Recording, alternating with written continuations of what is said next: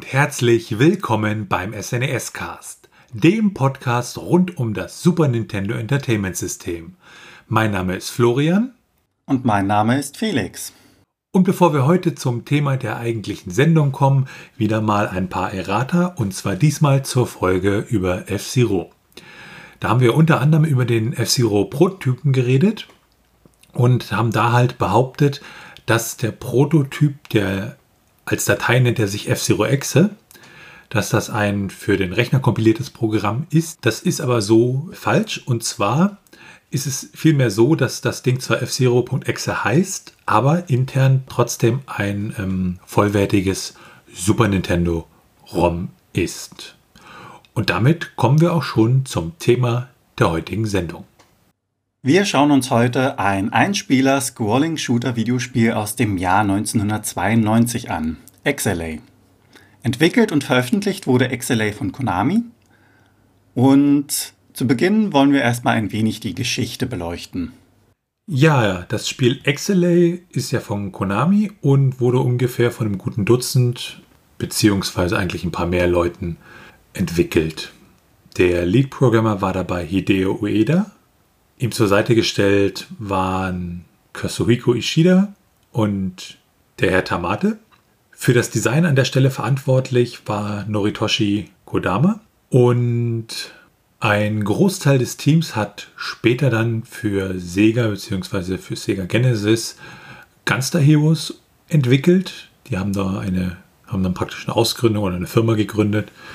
Und ja, nach der Entwicklung das Spiel wurde in Japan released am 11. September 1992. In Nordamerika kam es dann im September 1992 auch heraus. Und in Europa hat das noch ein bisschen länger gedauert. Da mussten wir bis zum 30. September 1993 warten. Daneben gab es auch noch ein paar andere Versionen. So gab es zum Beispiel eine Version für den Super Comboy, also dieses Super Nintendo, was in Südkorea gebrandet war. Und ursprünglich, das ist ganz interessant, war eigentlich ja angedacht, dass XLA ein rein exklusiver Titel für Japan ist. Aber es gab dann wohl so viel Feedback und positive Kritik daran, dass man praktisch sich dann gesagt hat, alles klar, dann veröffentlichen wir das Ganze auch für Nordamerika und Europa. Ja, das ganz kurz zur Geschichte von XLA, weil da ist die Quellenlage leider, leider recht dünn. Schauen wir uns doch mal das Setting an. XLA spielt im fiktiven Sonnensystem Illis. Dort ringt ein außerirdisches Imperium ein, und zerstört die Planeten. Diese außerirdische Bedrohung wird als Armada der Vernichtung bezeichnet. Und um die erdähnliche Corliss, also ein Planet, zu schützen, übernimmt der Spieler das Schiff D117B, die sogenannte XLA. Ziel ist es während der Etappen, die Waffen, die verloren gegangen sind, wieder zurückzuholen und dass die XLA somit durchschlagskräftiger wird, um dieser Invasion Einhalt zu gebieten. Das Spiel ähnelt ein wenig dem Spiel Life Force, auch von Konami, aber auf die genauen Unterschiede gehen wir dann später noch ein.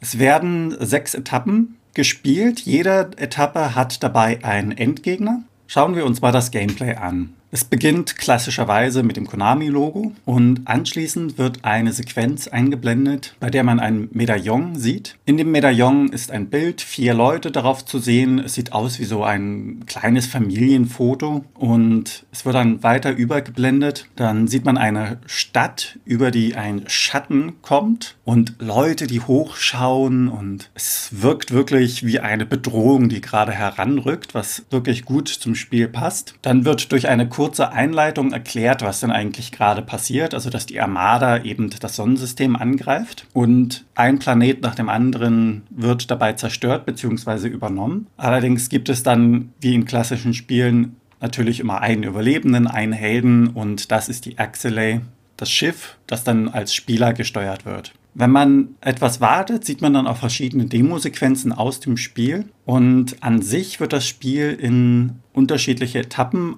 eingeteilt, teilweise vertikal, teilweise horizontal scrollend. Das Interessante ist, dass man drei Waffentypen zu Beginn auswählen kann, beziehungsweise äh, drei Waffen, mit denen man sein Schiff ausrüsten kann. Die Anzahl dieser Waffen nimmt im Laufe des Spiels zu. Ich habe ja bereits erwähnt, dass es Ähnlichkeiten mit Life Force hat, allerdings unterscheidet es sich auch. Und zwar in den Punkten, dass besiegte Gegner keine Waffen oder Power-Ups fallen lassen, sondern es gibt neue Waffen mit dem Fortschritt des jeweiligen Levels bzw. der Etappe, welche man dann im nächsten Abschnitt auswählen kann. Das heißt, am Anfang, Etappe 1, hat man nur drei Waffen. Diese werden dann installiert, da man ja keine große Auswahl hat. Und Sobald man die Etappe beendet hat, kann man in Etappe 2 dann zwischen vier bzw. fünf Waffen auswählen, aber man kann immer nur drei mitnehmen. Die Waffenwahl ist auch relativ wichtig, um das Level zu bestehen. Denn es gibt eine Großzahl an äh, verschiedenen Gegnern bzw. verschiedene Gegnertypen. Die Waffen unterteilen sich in eine Standardwaffe, eine Spezialwaffe und eine Bombe bzw. Raketen vom Typ her. Zwischen diesen drei ausgewählten Waffen kann man während des Spiels auch frei hin und her wechseln, was man unter anderem auch muss, weil die, die Waffen reagieren auf unterschiedliche Gegner verschieden. Das heißt, äh, mit dem Laser kommt man gegen den einen Gegnertyp gut an, aber beim anderen wird man damit gnadenlos scheitern. Wenn man in dem Spiel stirbt, was relativ oft der Fall ist, hat man verschiedene Continues, mit denen man dann fortsetzen kann. Diese Anzahl unterscheidet sich dann je nach Schwierigkeitsstufe. Interessant ist, wie ich finde, dass die Waffen, die man ausgerüstet hat, wie ein Schild wirken, denn es wird auf das One-Hit-Kill-Modell verzichtet. Das heißt, ein Treffer ist nicht gleich mit dem Tod des Spielers gleichzusetzen. Hat man eine Waffe ausgewählt, kann man einen Treffer einstecken und man sieht dann oben rechts im Menü bzw. der Übersicht, dass diese Waffe dann getroffen worden ist und man hat nur noch eine Standardversion dieser, mit der man schießen kann. Wird eine bereits getroffene Waffe ausgewählt und man erleidet erneut einen Treffer, ist das Schiff dann tot. Das heißt, in dem Sinne kann man seine Waffen als dreimaligen Schild benutzen. Der Schild ist allerdings nur begrenzt, wenn man das so bezeichnen möchte, weil ein direkter Treffer mit einem Gegner, das heißt, wenn das Schiff mit einem anderen Schiff kollidiert, dann wirkt dieses Schild nicht und der Spieler stirbt.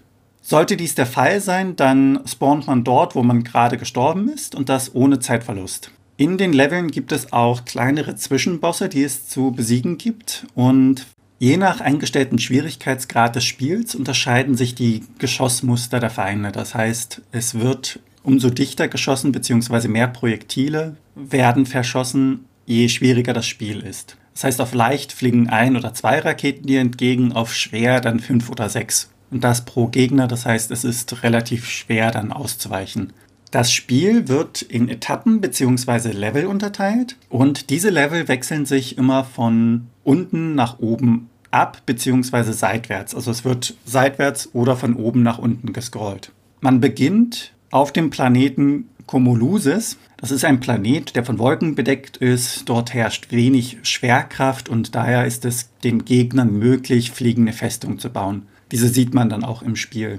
Hat man dort dann den Endboss besiegt, kommt man zur Tralib-Kolonie. Diese enthielt einmal die Elif Defense Force Forschungseinrichtung und dort wurden Waffen entwickelt. Allerdings wurde diese übernommen und nun baut diese Forschungseinrichtung Waffen für die Armada. In der darauffolgenden Etappe kommt man zur Obernight. Das ist ein friedlicher Planet. Dort wurden die Einwohner versklavt und der Grund des Angriffs ist bisher unklar, außer natürlich, dass die Armada einfach gnadenlos ist. Die vierte Etappe, die Kavernen, waren ursprünglich bedeckt von Wasser und Leben und wurden dann durch die radioaktive Strahlung der Armada-Waffen beeinflusst, was man auch sehr schön am Design bzw. an den Gegnern sieht. Hat man diese geschafft, kommt man zum Sektor 3, dem Lavaplaneten. Dort gibt es, wie der Name schon sagt, vulkanische Aktivitäten. Die Armada baute dort ein Kraftwerk, was leider zur Spaltung führte und durch diese tektonischen Risse wurde der Planet mit Lava bzw. Magma überflutet. Die letzte Etappe ist dann die schwierigste, die Festung der Armada. Dies ist eine Weltraumfestung mit starken und exotischen Waffen. Allerdings kann dies auch niemand wirklich genau sagen, da bisher keiner lebend wieder zurückkam und Informationen darüber teilen konnte beleuchten wir kurz das Setup bzw. die Option.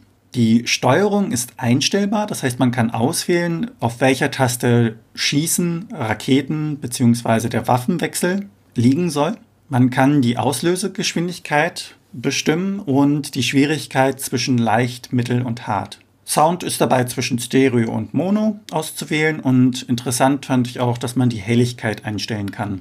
Ja, die Steuerung von XLA ist relativ einfach gehalten. Mit der Starttaste kann ich pausieren. Mit dem Steuerkreuz kann ich halt links, rechts, oben, unten mich bewegen. Mit B schieße ich und mit A kann ich Raketen abschießen. Und mit L und R kann ich die Waffen, also meine drei Schiffswaffen, entsprechend wechseln. Aber das sind in diesem Fall halt wirklich nur die Standardeinstellungen, weil man halt über das Setup-Menü das Ganze so konfigurieren kann, wie man das gerne hätte. Ja, schauen wir uns mal den Grafik und Sound des Spiels an. Die Grafik ist halt, wie Felix ja schon sagte, so in zwei unterschiedliche ja, Dinge unterteilt. Es gibt einmal die Level, wo ich mich von unten nach oben bewege und dann gibt es die klassischen Sidescroller-Level, wo ich mich von links nach rechts bewege. Bei den Leveln, in denen ich mich von unten nach oben bewege, da ist immer so eine Art, ja, eine ziemlich schräge Perspektive drin.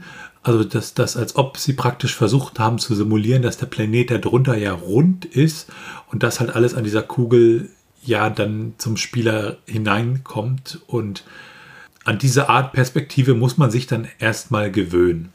Bei den anderen Level, die halt ja klassisch von links nach rechts gehen, diese Sidescroller-Level, die sind ja relativ normal, fand ich, dass das geht. Ansonsten hat man halt unglaublich viele Sprites und Bomben auf, den, auf dem Spielebildschirm, die man sieht und äh, Laser und wird angegriffen und man feuert ja selber auch noch mit seinem Schiff entsprechend. Also rein grafisch ist da schon eine ganze Menge los. Auch wenn das Spiel ja da an einigen Stellen auch mal flackert, beziehungsweise auch Slowdowns hat, durch halt die schiere Anzahl von Sprites etc., die dann dort angezeigt wird. Daneben hat XLA ein unglaublich, also für die Länge des Spiels und, und die sechs Level, einen relativ umfangreichen Soundtrack, bestehen aus 19 Songs, die bis auf einen Song alle von Taro Kudo geschrieben wurden und komponiert wurden. Der einzige Song, der von einem anderen Musiker ist an der Stelle, ist von Akira Soichi. Das ist der Song The Moment of Rest, während die anderen Songs halt alle von Taro Kudo sind. Und die wurden auch später auf einer CD veröffentlicht. Und man muss da auch sagen, für die Frühzeit des Super Nintendo, also, diese, also dieses Spiel erschien ja 1992 bzw. 1993, war das Spiel schon grafisch und vom Sound her eigentlich ziemlich beeindruckend. Das Spiel ist nicht nur beeindruckend, sondern es ist auch ziemlich schwer. Und dann ist natürlich die Frage, ja, wie ist da so die beste Strategie, um durch das Spiel zu kommen? Mit einer allgemeinen Strategie kann ich nicht wirklich dienen. Ich habe das jetzt levelweise bearbeitet und den ersten Teil schafft man gut mit dem Laser und anschließend, sobald man umzingelt wird von den Gegnern, benutzt man die Vulkankanone. Ein Stück weiter weicht man dann den Asteroiden aus und das gleiche beim Zwischenboss. Beim Zwischenboss muss man darauf achten, dass man genau in die Mitte schießt, weil man dort den größten Schaden ausrichten kann. Ist dieser Zwischenboss erledigt, dann wechselt man wieder auf den Laser und kann damit die Netze, die folgen, durchschlagen. Bei den darauffolgenden Riesenspinnen wechselt man wieder zurück auf die Volcano und schießt den Spinnen direkt ins Auge. Wichtig dabei ist immer sein Umfeld zu beobachten. Das heißt, bei den Minispinnen, dass man diesen dann ausweicht, beziehungsweise auch in späteren Leveln, dass man den umherfliegenden Geschossen ausweicht. Das ist mitunter nicht immer leicht. Das Level 2 beginnt dann am besten mit den Vulkanraketen und diese kann man benutzen, bis man zu den sich bewegenden Plattformen kommt. Den Minen weicht man aus und wenn man dann an dem Part ankommt mit den riesigen Schiffen mit vier Beinen, muss man diese auch wieder direkt mittig treffen.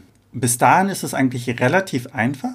Dem Endboss folgt man ein wenig und wenn er stehen bleibt, wirft man die Bomben auf seinen blauen Kern. Zu Beginn des dritten Levels sollte man den Richtlaser benutzen, ein wenig Vorsicht bei den Spinnendroiden, die aus den Kratern kommen, walten lassen. Und wenn man diesen ausgewichen ist, kommt man zum Rohrlabyrinth. Dort sieht man äh, Schwachstellen an den Ecken. Diese beschießt man und muss dann dabei den Feuerbällen ausweichen. Also ein Großteil ist wirklich einfach das Ausweichen und das Beobachten bzw. registrieren, wo gerade das aktuelle Schiff ist, da aus verschiedenen Richtungen diverse Geschosse auf einen zufliegen. Im zweiten darauffolgenden Rohrlabyrinth nimmt man wieder den Laser. Dort gibt es keine sichtbaren Schwachstellen, das heißt einfach drauffeuern und sich auf die vier drehenden Augen dann konzentrieren. Wie bereits geübt, den Bomben, die kommen, ausweichen und zwischen Laser und den Raketenöffnungen dann zielen, um Schaden zu verursachen. Im vierten Level beginnt man wieder mit der Volcano. Damit sollte man die feindlichen Schotten an der Decke als auch dem Boden treffen. Und sobald diese dann zerstört sind, muss man wegen den Seepocken aufpassen, denn dort besteht Zerquetschungsgefahr. Bei den darauffolgenden Höhlenamöben, falls sie das Schiff angreifen, muss man dann einfach schnell mit dem Steuerkreuz nach links bzw. rechts sich hin und her schütteln. Den Quallen weicht man ganz normal aus, indem man drüber fliegt und die darauffolgenden Stachelkugeln sollte man zerschießen, bevor sie explodieren. Bei den Eisblöcken auch wieder einfach durchschießen und fertig. Beim darauffolgenden Endgegner muss man den Brocken, die von der Decke kommen, ausweichen. Das ist ein wenig schwierig, weil unter anderem auch der Bildschirm in diesem Abschnitt hin und her wackelt. Mit Bomben kann man dann von oben angreifen, also man lässt sie gewissermaßen fallen und wie gewohnt muss man wieder das Auge treffen. Den Wespen, die dann vom Gegner ausgesandt werden, kann man am besten mit der Volcano begegnen. Das ist etwas schwierig, weil er gleichzeitig auch mit seinem Laser schießt.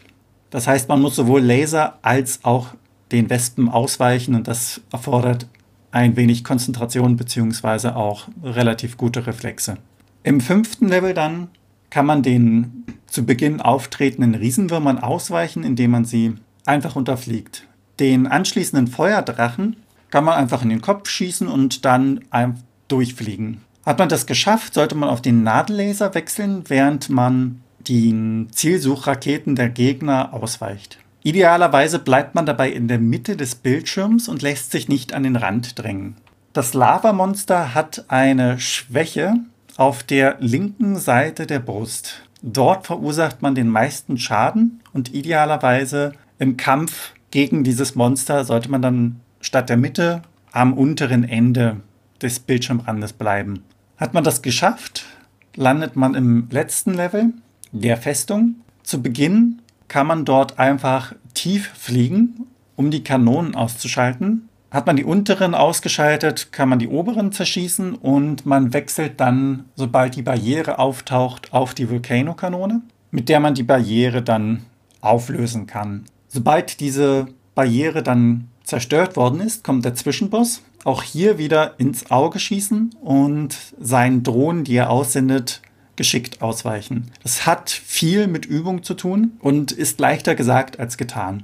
Sobald man der Festung dann näher kommt, kann man wieder den Nadellaser benutzen und den Felsen, die vom Imperator dann benutzt werden, im Uhrzeigersinn ausweichen. Wenn er dann selbst angreift, idealerweise nach links oben ausweichen und schießen.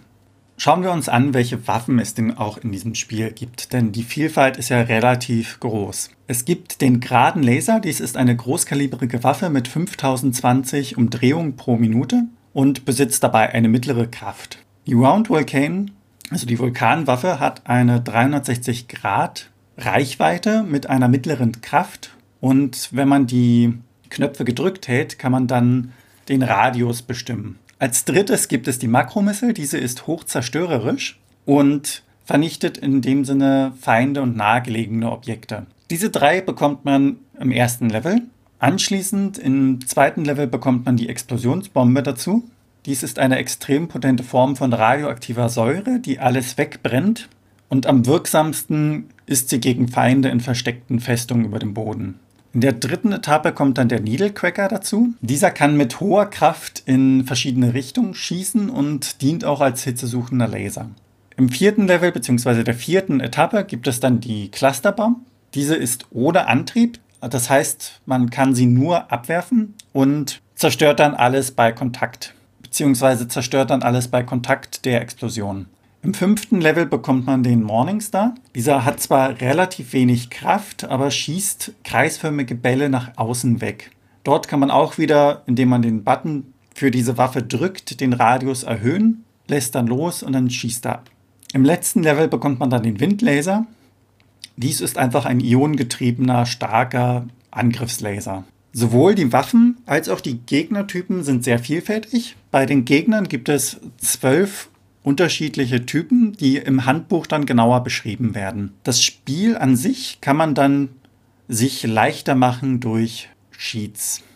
Es soll für die japanische Version einen Cheat geben, um unsterblich zu sein. Allerdings konnten wir den bei unserer japanischen Version nicht wirklich nachvollziehen, was nicht heißen muss, dass er nicht da ist. Vielleicht waren wir auch einfach nur zu langsam im Eingeben der Tastenkombination, die man für diesen Cheat braucht. Ein weiteren Trick, den es dann gibt, ist, wenn man den einfachen Modus ohne Continue durchspielt, man dann im nächsten Durchlauf für den Normalmodus zwei extra Continues hat.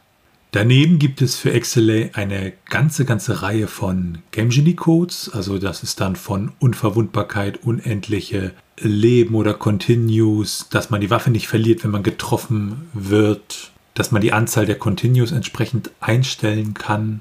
Das gleiche gilt auch für die Anzahl der Leben, die man mit entsprechenden Game Genie Codes zum Beispiel auf 99 setzen kann. Dann ist es möglich, mit Hilfe von Game Genie Codes ja in einer bestimmten Stage, in einem bestimmten Level zu starten. Die ganzen Waffen können entsprechend auch schon früher freigeschaltet werden. Und es gibt einen Cheat, mit dem man, ja, wenn man ein neues Spiel startet, sofort im Ende landet. Wenn man sich mal die Unterschiede der ROMs anguckt, es gab ja grob drei ROMs für die drei Regionen Nordamerika, Europa und Japan. Und für die nordamerikanische Version gibt es auch eine sogenannte Sample-Version. Wir nehmen mal an, dass die für Computerzeitschriften damals zum Testen war.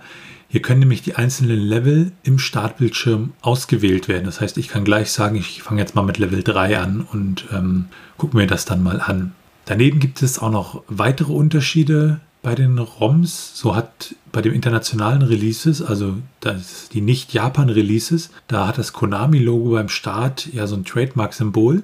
In der japanischen Version gibt es dann auch noch einen zusätzlichen Text, der die Story so ein bisschen erweitert und der so viel heißt wie, ja, eigentlich sollte der Frieden ewig wären und das wird halt eingeblendet, wenn dieses Medaillon am Anfang gezeigt wird. Storytechnisch unterscheiden sich die beiden Versionen auch noch ein bisschen. In der japanischen Version ist das System praktisch schon knapp fünf Jahre, ja, wird angegriffen von dieser Armada, während in der internationalen Version ist es halt erst ein paar Monate der Fall. In der internationalen Version gibt es dann auch noch ein ähm, License bei Nintendo im Startscreen. Und der Planet, der verteidigt wird, heißt zum Beispiel auch anders. Der heißt nämlich in der japanischen Version Mother. Des Weiteren gibt es auch Unterschiede im, im, Gameplay. So kann in der internationalen Version komme ich mit dem Schiff halt äh, weiter nach unten in den äh, vertikalen Scrolling-Levels. Und auch dieses Demo, was Felix schon erwähnt hatte, wenn ich am Anfang nichts mache, das unterscheidet sich zwischen der internationalen und der japanischen Version. In der internationalen Version wurde dieses Demo praktisch für die ersten vier Level nochmal neu aufgenommen. Ja, dann schauen wir doch mal ein bisschen rein in das ROM und gucken uns die technischen Daten an.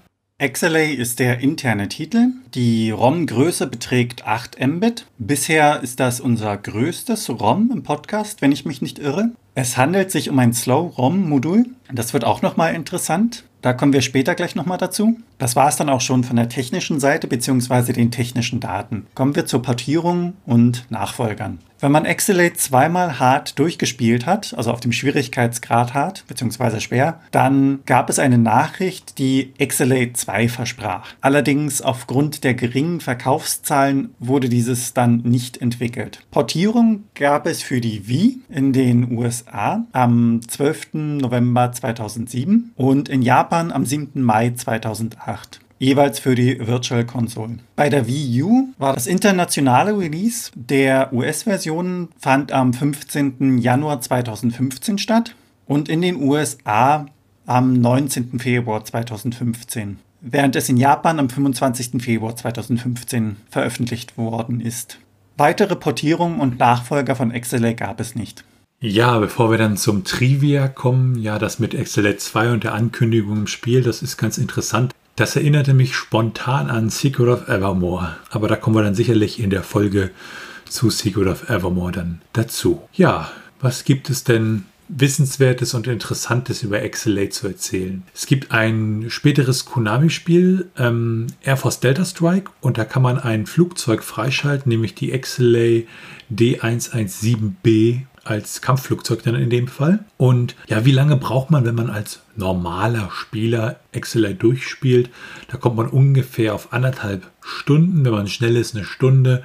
Wenn man sich ja, Zeit lässt und entspannt ungefähr auf zweieinhalb Stunden. Im Spiel selber gibt es, äh, beziehungsweise im ROM gibt es einige ja unbenutzte Sachen. Zum Beispiel sollte es noch drei Waffen anscheinend geben: den Heat Blaster, die Flare Grenade und die Homing Missile. Da gibt es nämlich Texte im ROM, die auf diese Waffen verweisen. Dann sollte es im Optionsmenü, beziehungsweise gab es vielleicht sogar einen Soundtest geben, der aber nicht mehr funktioniert, beziehungsweise nie, vielleicht nie funktioniert hat und das entsprechend im ROM deaktiviert wurde. Am Beginn der vierten Stage wird ganz witzigerweise das Konami-Logo nochmal geladen. Es wird aber nicht äh, ja, angezeigt und wird auch später wieder überschrieben. Es gibt ein schönes Buch, das nennt sich A Thousand and One Video Games. Und in diesem Buch geht es halt darum, ja, um 1001 Videospiel, was man unbedingt spielen muss, bevor man den Löffel abgibt. Und da wird unter anderem XLA mit drin erwähnt. Ja, und dann sagte ich ja gerade auch noch, dass es halt Nachfolger geben sollte, der im Spiel sozusagen angekündigt wurde. Aber aufgrund, äh, ja, Konami hat dann als Ausrede oder vielleicht als echten Grund halt genannt, ja, die, die Verkaufszahlen waren halt nicht so prall, dass man gesagt hat, hm, ja, kommen wir kurz zum Handbuch. Relativ kurz, 16 Seiten. Zwei davon sind leer, nämlich für Notizen. Im Handbuch wird so ein bisschen die, die Hintergrundgeschichte kurz erklärt, die Steuerung wird erklärt und es werden die Waffen und Gegner erklärt. Grundsätzlich, wenn man sich die Bewertung von XLA mal anschaut, wurden halt die visuellen Effekte und die, die Waffen und die Musik halt gelobt. Und auch die Testberichte aus der damaligen Zeit, also wenn wir zum Beispiel mal die Playtime angucken vom Januar 1993, hat äh, 90 von 100 Punkten. ASM hatte 10 von 12 Punkten vergeben im November 1992. Die Wii-Version wurde auch getestet. Ähm, 2007 von GameSpot wurde mit 7,5 von 10 Punkten vergeben. Auch Nintendo Power bewertete XLA mit knapp vier Punkten von fünf. Und ja, das Spiel selbst wird mittlerweile halt auch als Klassiker des, des, des Shoot-in-Ups gesehen und zählt auch in einigen Listen so zu den besten 100 Super Nintendo-Spielen und halt zu den besten 2D-Shootern. Auch rückblickend ist man da halt, ja, dieser Meinung. Und auch für XLA gibt es Retro-Achievements. Für das Spiel XLA gibt es wirklich eine Menge an Retro-Achievements. Achievements an sich sind ja im Normalfall durch unter anderem Plattformen wie Steam bekannt. Das heißt, es sind so kleine Auszeichnungen, töte 1000 Spinnen und dann bist du das und das. Es ist in dem Sinne etwas zum Sammeln und es motiviert. Diese Retro-Achievements werden von einigen Emulatoren dann unterstützt und in XLA, um einige zu nennen, ist das zum Beispiel Path of Destruction, das heißt 250.000 Punkte erreichen im Spiel, damit man dieses Achievement bekommt. Lava Planet Survivor bekommt man, indem man die fünfte Stage in irgendeiner Schwierigkeitsstufe durchsteht, ohne ein Schiff zu verlieren. Und ein weiteres wäre zum Beispiel, dass man jede Waffe mindestens einmal in einer Session benutzt. Wobei wir natürlich davon abraten, 1000 Spinnen zu töten. Nehmt ein Glas und tragt sie raus. Ja, ähm, gucken wir uns mal die ROM-Hacks an. Da gibt es eigentlich nur einen ROM-Hack von Interesse. Und zwar gibt es einen brasilianischen Entwickler, der heißt Vitor Vilela und der befasst sich halt viel mit Super Nintendo Optimierung und, und ROM-Hacks etc. Und er hat unter anderem ein, er nannte das Project Fast ROM ins Leben gerufen. Und da geht es halt darum, dass Spiele, die halt ursprünglich dafür designt wurden, unter diesem Slow ROM zu laufen, also dann praktisch mit einer Megahertz-Zahl von 2,68 Megahertz, dass er die zu Fast ROM Spielen konvertiert hat, die dann mit 3,58 Megahertz laufen. Das heißt in der Theorie eine ja, Geschwindigkeitsverbesserung, Optimierung von knapp 34 Prozent, wenn man das mit Slowrom vergleicht. Je nach Spiel hat man dann da ungefähr eine Verschnellerung von, von 10 bis, bis 30 Prozent, so Pi mal Daumen. Und er entwickelt halt Patches für unterschiedliche Spiele, die diese Spiele dann von Slowrom auf Fastrom bringen. Und eins dieser Patches hat er entwickelt für XLA. Und wenn man dieses dann mal ausprobiert, wird man auch entsprechend merken, ja, das Spiel spielt sich doch etwas flüssiger, vor allem wenn wir viele Gegner haben und viele Sprites und, und Bomben und etc., dann hat man da doch weniger Slowdowns als mit der ursprünglichen Version. Wenn wir natürlich alles entsprechend verlinken. Und damit sind wir dann auch bei den Speedruns. Die Speedruns gibt es in ja, vier Varianten, nämlich für die insgesamt vier Schwierigkeitsgrade, die man im Spiel spielen kann, nämlich Easy, Normal, Hard und Very Hard. Ähm, bei Easy liegt der Rekord bei 28 Minuten und 27 Sekunden. Bei Normal liegt der Rekord bei 29 Minuten und 4 Sekunden. Und bei Hard liegt der Rekord bei 28 Minuten und 39 Sekunden. Und bei Very Hard eskaliert diese Zahl dann ein wenig. Da liegt der Rekord nämlich bei einer Stunde, einer Minute und 18 Sekunden. Das heißt, ja, man hat da wesentlich, braucht da wesentlich mehr Zeit, um den Very Hard Modus wirklich zu spielen. Ja, und in den Very Hard Modus kommt man halt, wenn man das Spiel im Hard Modus durchgespielt hat und nach dem Abspann erfährt man halt, dass man das System gerettet hat, die Mission komplett ist und ja der Frieden wiederhergestellt wurde. Und danach kann man, wenn die Credits dann vorbei sind, gleich damit beginnen, das Spiel im Very Hard Modus zu spielen. Und damit sind wir auch schon bei unserer Meinung über das Spiel Excelay. Also mich persönlich hat es nicht wirklich in den Bann gezogen. Ich habe mich auch am Anfang über diese träge Steuerung gewundert. Ich habe es zuerst im Emulator gespielt und das hat mich so irritiert, dass ich es dann nochmal auf dem richtigen Super Nintendo gespielt habe und halt gemerkt habe, nein, das ist halt wirklich kein Leck gewesen, sondern das ist das wirklich das Spiel, was so von der Steuerung so ein bisschen, ja, sich irgendwie träge anfühlte. Was ich halt auch oft hatte, ist ja Slowdown, sobald man da halt ein paar mehr Bomben und Sprites im, im, im Spiel hat und die dann auch zu Flackern führen. Äh, die Level sind relativ lang, das finde ich eigentlich gar nicht so schlecht. Und es ist relativ schwer, also ich hatte da echt, echt Mühe es wird ja immer so als Meisterwerk gefeiert, aber bei mir, ja, so in meiner persönlichen Bewertung ist es halt eher so lala. Aber da alle anderen das Spiel ja wohl total toll finden, muss das natürlich dann an mir liegen. Ja, Felix, wie fandst du das Spiel? Also bei den Slowdowns, das hat man so ein bisschen gemerkt. An die Steuerung habe ich mich gewöhnt. Und von meiner Seite aus war es so, dass ich das Spiel gestartet habe und ungefähr sechs bis zehn Sekunden später war ich tot. Es ist relativ schwierig. Also ich habe wirklich länger dafür gebraucht, aber ich finde es von der Musik als auch von der Grafik wirklich schön. Auch teilweise die Effekte, die dann zur Geltung kommen. Ich finde auch, dass man es heute relativ gut noch spielen kann. Also es sieht doch recht gut aus, muss man sagen. Durch die unterschiedlichen Schwierigkeitsgrade hat man dann eben auch einen gewissen Wiederspielwert. Aber es ist, wie gesagt, wirklich schwer. Aber ich finde es einfach schön. Also hat mir sehr Spaß gemacht, dieses Spiel zu spielen. Und damit sind wir auch wieder am Ende dieser Folge des SNES Cast. Und wenn ihr Fragen, Anmerkungen oder Themenvorschläge habt oder Feedback, ja, dann könnt ihr uns gerne schreiben unter info@snescast.de. Ansonsten bewertet uns gerne bei Apple Podcasts und anderen Podcast-Portalen und natürlich könnt ihr uns auch persönlich empfehlen. Ihr könnt uns auf Steady unterstützen, das Freut uns wirklich sehr. Alle Informationen darüber und zum Podcast findet ihr unter snescast.de. Tschüssi. Ciao.